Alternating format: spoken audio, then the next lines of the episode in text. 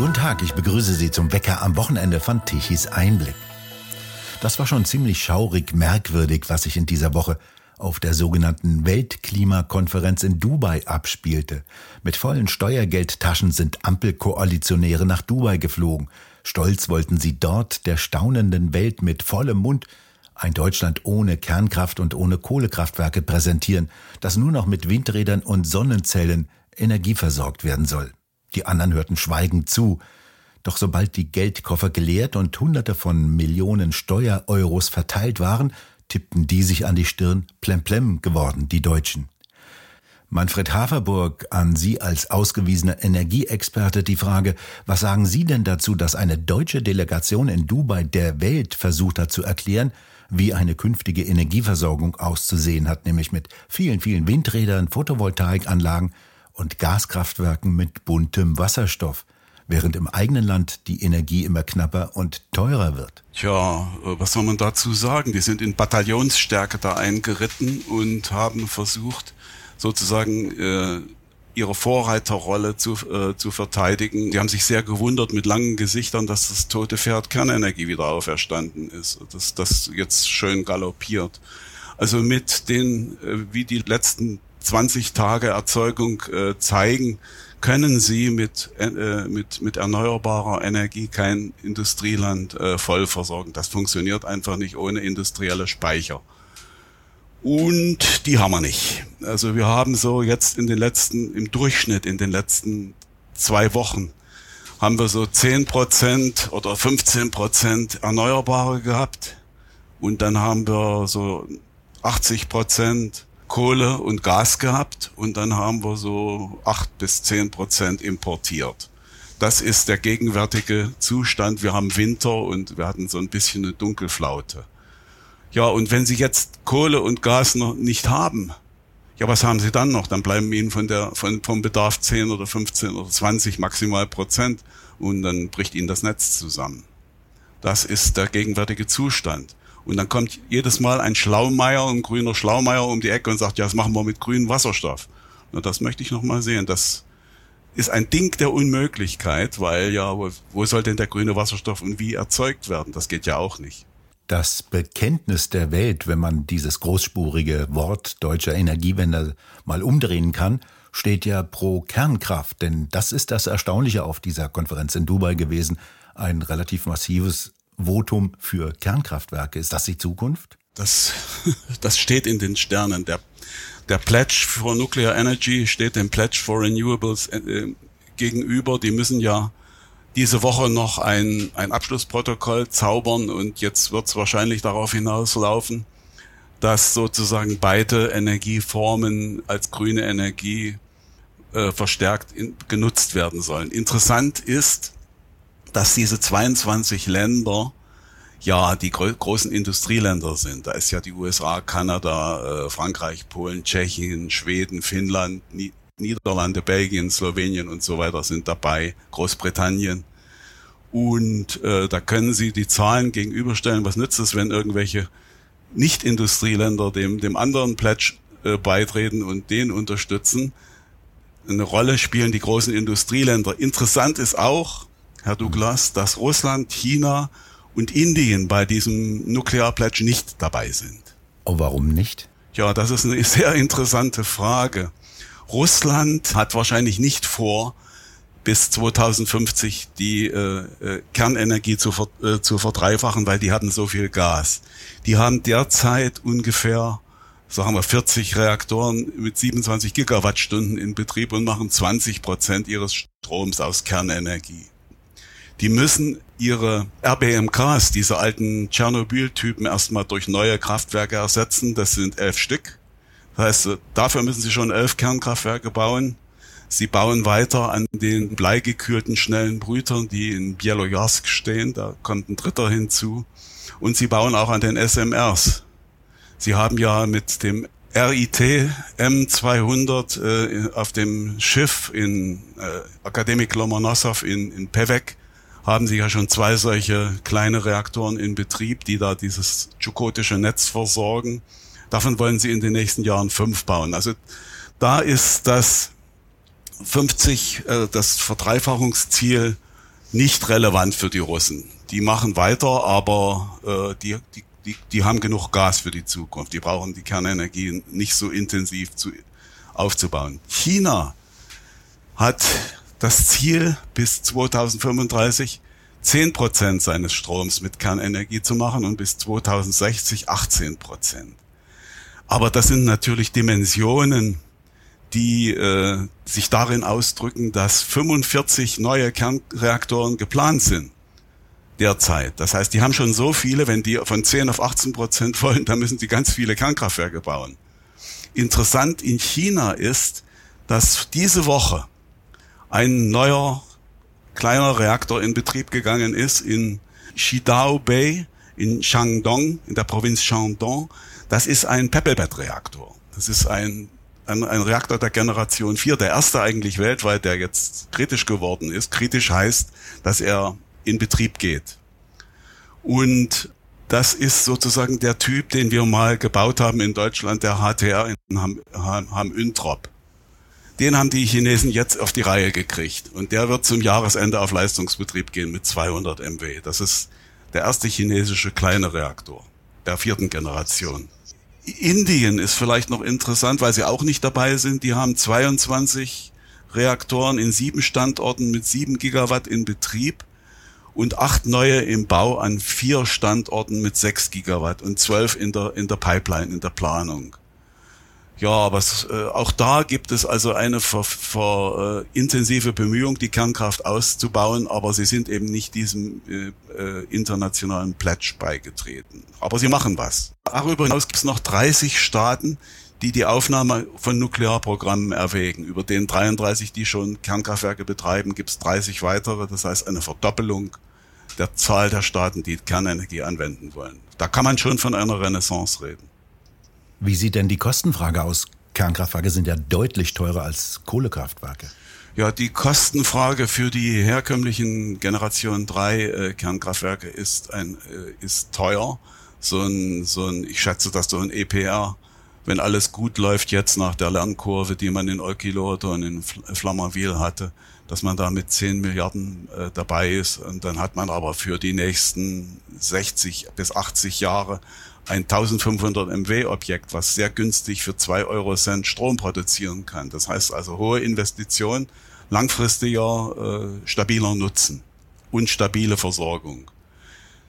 Das läuft langsam aus. Die neuen Reaktoren der Generation 4, diese SMRs, die äh, sind ja wesentlich günstiger. Da braucht man nur derzeit noch ein bisschen Geld für die Forschung weil man eben sozusagen die Dinger erstmal äh, ja, entwickeln muss. Und das wird noch 10 bis 15 Jahre dauern, bis das wirksam wird. Es gibt aber genug äh, äh, Risikokapital, was da unterwegs ist. Selbst Bill Gates investiert da. Wie sieht denn die Rohstofflage beim Uran aus? Gibt es da noch genug? Also ich denke, dass wir mit dem äh, mit den alten Reaktoren noch für 300 Jahre Uran gehabt hätten weltweit. Aber mit den neuen Reaktoren haben wir für einen weitaus größeren Zeitraum äh, genügend Uran und Thorium äh, Brennstoff zur Verfügung, weil ja die alten Reaktoren der Generation 3 kon konnten ja nur fünf Prozent des Urans umwandeln in, mit ihren thermischen Neutronen in Strom, während die neuen schnellen Reaktoren mit den schnellen Neutronen den Rest, diese 95 Prozent, umwandeln können. Sprich, das ist eine, eine gigantische Veränderung. Man könnte mit dem gebrauchten Brennstoff, der in den deutschen Zwischenlagern steht, mit dem Dual-Fluid-Reaktor Deutschland für 350 Jahre mit Strom versorgen. Also mit dem Abfall im Prinzip der bisherigen Reaktoren, der würde für 300 Jahre neue Energieversorgung reichen. Für Deutschland, ja. Mit dem Abfall, den wir in deutschen Zwischenlagern stehen haben, wie gesagt, da ist noch 95 Prozent der Energie drin. Man muss nur eine kleine Industrie aufbauen, die dieses Ding, dieses Zeug wieder aufbereitet und dann braucht man auch kein Endlager mehr. Das heißt also, Endlager ist eine ziemlich dumme Idee. War eine Idee, solange man die schnellen Reaktoren noch nicht entwickelt hatte. Jetzt ändert sich die Landschaft, ist ein Technologiesprung und äh, das der wie, wie so oft ist der äh, Abfall Wertstoff und das wird das wird sich ausweiten weltweit. Es wird ein Zweistuf, äh, zweiartiges Konzept geben, ein zweifältiges, hätte ich fast gesagt. Äh, man wird einige Stoffe entlagern. Dazu baut man Endlager in Finnland und in, in Russland und in Frankreich. Werden ja Endlager vorbereitet. In Finnland ist es schon fast, fast in Betrieb, das Onkalo in, in Olkiluoto. Und äh, dort kann man dann so diese übrig bleibenden Reste, die von den, von den schnellen Reaktoren, die drei, vierhundert Jahre noch maximal strahlen, die kann man dort verbuddeln. Und ansonsten kann man das Zeug nutzen. Äh, das ist natürlich eine sehr, sehr effektive Methode. An Sie als Kernenergiefachmann die Frage, wenn Sie auf die Veranstaltung jetzt nach Dubai schauen, kam Ihnen da die Kernenergie zu kurz und drehte es sich zu viel um Windräder und Photovoltaikanlagen? Ich glaube, dass diese ganze Konferenz war ausgerichtet auf, äh, auf, die, auf die Beförderung der erneuerbaren Energie und die, äh, der Nuclear Pledge war ein, ein, ein, ein, großer, ein, ein großer Überraschungskuh, mit dem man nicht gerechnet hatte. Und das hat natürlich, wie gesagt, für lange Gesichter bei den Vorreitern gesorgt. Das äh, gefällt denen überhaupt nicht. Und die, die Kräfteverhältnisse verschieben sich in, in Richtung Realität. Wie hat der amerikanische Delegationsleiter gesagt, der hat gesagt, das hat nichts mit Politik und Ideologie zu tun, das ist reine Wissenschaft, Mathematik und Physik. Aber diese Realitäten, die gibt's ja in Deutschland im Augenblick, so scheint's nicht mehr. Was fällt Ihnen denn zuerst ein, wenn Sie diesen Begriff Energiewende hören? Ja, erstens mal fällt mir ein, dass man Energie nicht wenden kann. Energie kann man höchstens von einer Form in die andere umwandeln mit Verlusten. Wenden kann man Energie nicht, schon der Begriff ist Blödsinn. Und äh, außerdem fällt mir ein, ich bin ja, ich bin ja sozusagen aus, habe einen Auslandsblick auf Deutschland und sehe, dass die ganze Welt den Kopf schüttelt über die Zustände, die sich in Deutschland auftun mit der Energiewende. Das ist natürlich kein Vorreitertum insofern, als dass die anderen das nachmachen werden, sondern ein Vorreitertum in, als Beispiel, wie man es nicht machen soll. Wie weit sehen Sie denn eigentlich die europäische Energieversorgung in Gefahr? Das ist ja immerhin ein gesamtes europäisches Netz. In der Mitte ein wackeliger Kandidat Deutschland, dessen Energieversorgung immer unsicherer wird. Ja, das ist nicht äh, äh zu vernachlässigen. Da haben Sie vollkommen recht, Herr Douglas. Es gibt eine Übertragungsknotenkapazität von Deutschland auf die umliegenden Länder von 20 äh, Gigawatt, das sind 20 Kernkraftwerke. Und wenn es in Deutschland zu diesem Dominoeffekt kommt und die Netzkuppelstellen zwischen den Ländern nicht schnell genug getrennt werden, dann äh, könnte sozusagen ein deutscher Blackout die Nachbarländer mit ins Verderben reißen. Und die Blackout-Gefahr erhöht sich. Wir haben im Jahr 2000 Netzeingriffe von den äh, Netzbetreibern äh, fünf Stück im Jahr gehabt. Fünf äh, Redispatch-Maßnahmen manueller Art musste man. Was heißt das nochmal? Das heißt, man muss irgendwo äh, einen Handeingriff machen und sagen, also du Kraftwerk musst jetzt runterfahren oder ihr drei Kraftwerke, ihr müsst jetzt hochfahren, damit wir die Leistung im 50 Hertz Bereich halten können. Oder du, ihr Verbraucher müsst jetzt mal ein bisschen weniger verbrauchen. Also solche Maßnahmen sind das. Und im Jahr 2022 hatten wir 23.000 dieser Handeingriffe ins Netz. Das ist eine exponentielle Steigerung, die wir sehen. Und jeder Handeingriff ist ja ein Beinahe-Ereignis. Das muss ja gemacht werden, damit äh, sozusagen das Netz stabil bleibt. Ja, und irgendwann mal geht's schief. Je höher die Zahl ist, umso höher ist die Wahrscheinlichkeit, dass es schief geht. Die Kollegen, die in den Netzleitstellen sitzen äh, in Deutschland, von Tenet und, und wie sie alle heißen, die Netzbetreiber, die bewundere ich. Die machen einen tollen Job, die retten Deutschland jeden Tag die Haut. Was können die noch machen, wenn es langsam dann nicht mehr geht?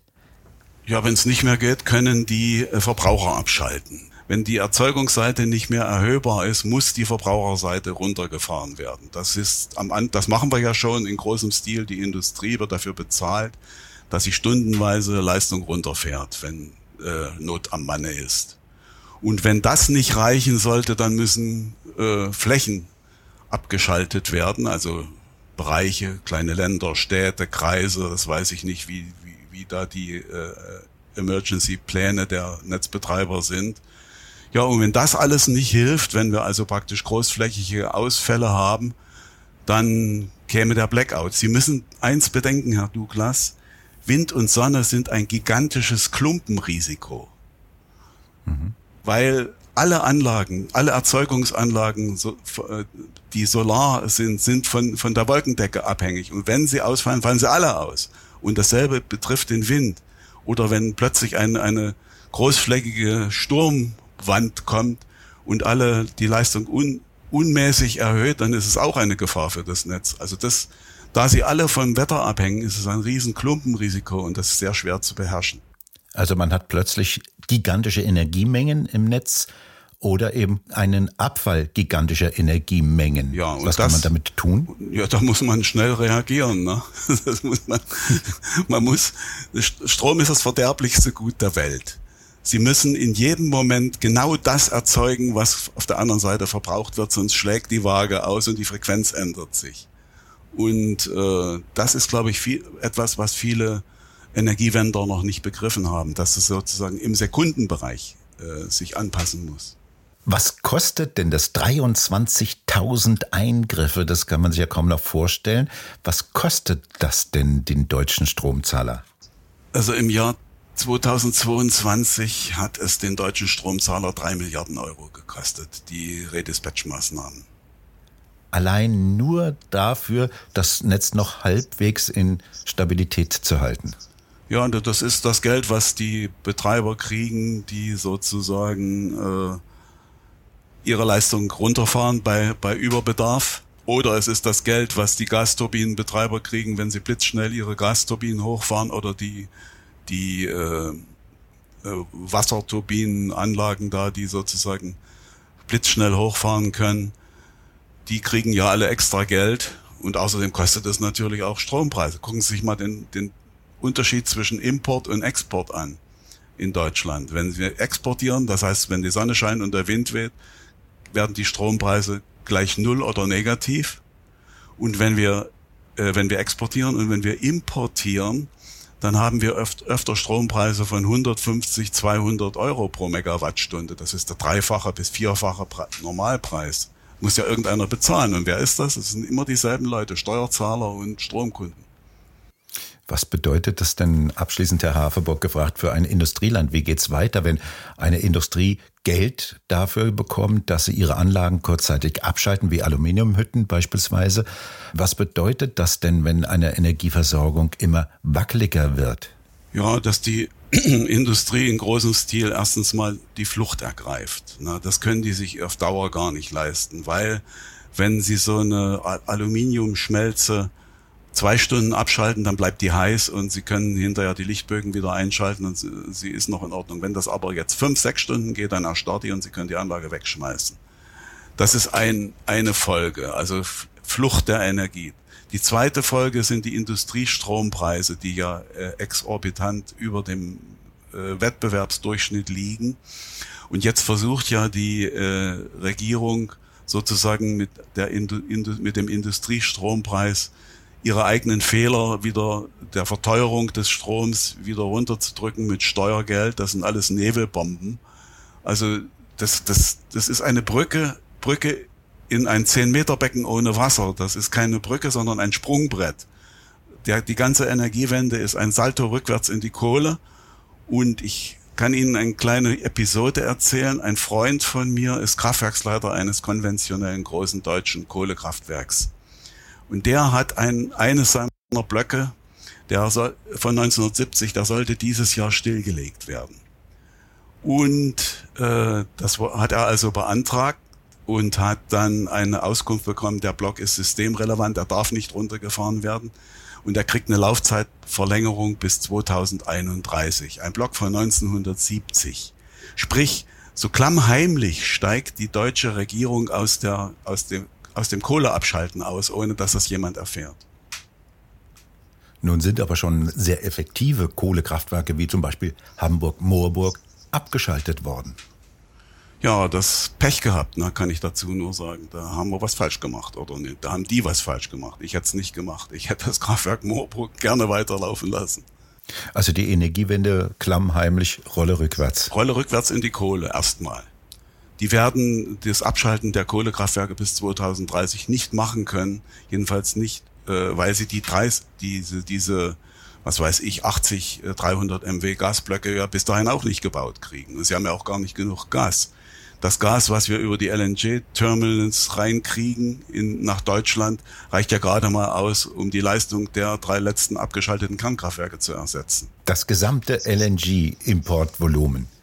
Ja. Und das ist ja noch richtig teuer. Das muss man auch noch dazu bedenken. Ja, das ist der vierfache Preis etwa zu dem, was wir vorher hatten. Ja, also irgendwann geht den, geht den Sozialisten das Geld der anderen aus. Und so wird es auch in Deutschland kommen. So war es in der DDR und so kommt es auch in, in, in der DDR 2.0.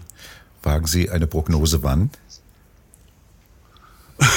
das hängt von der Geduld der Steuerzahler ab. Herr Haferburg, haben Sie vielen Dank für das Gespräch. Und bei Ihnen bedanken wir uns fürs Zuhören. Schön wäre es, wenn Sie uns weiterempfehlen. Weitere aktuelle Nachrichten lesen Sie regelmäßig auf der Webseite tichiseinblick.de und wir hören uns morgen wieder, wenn Sie mögen.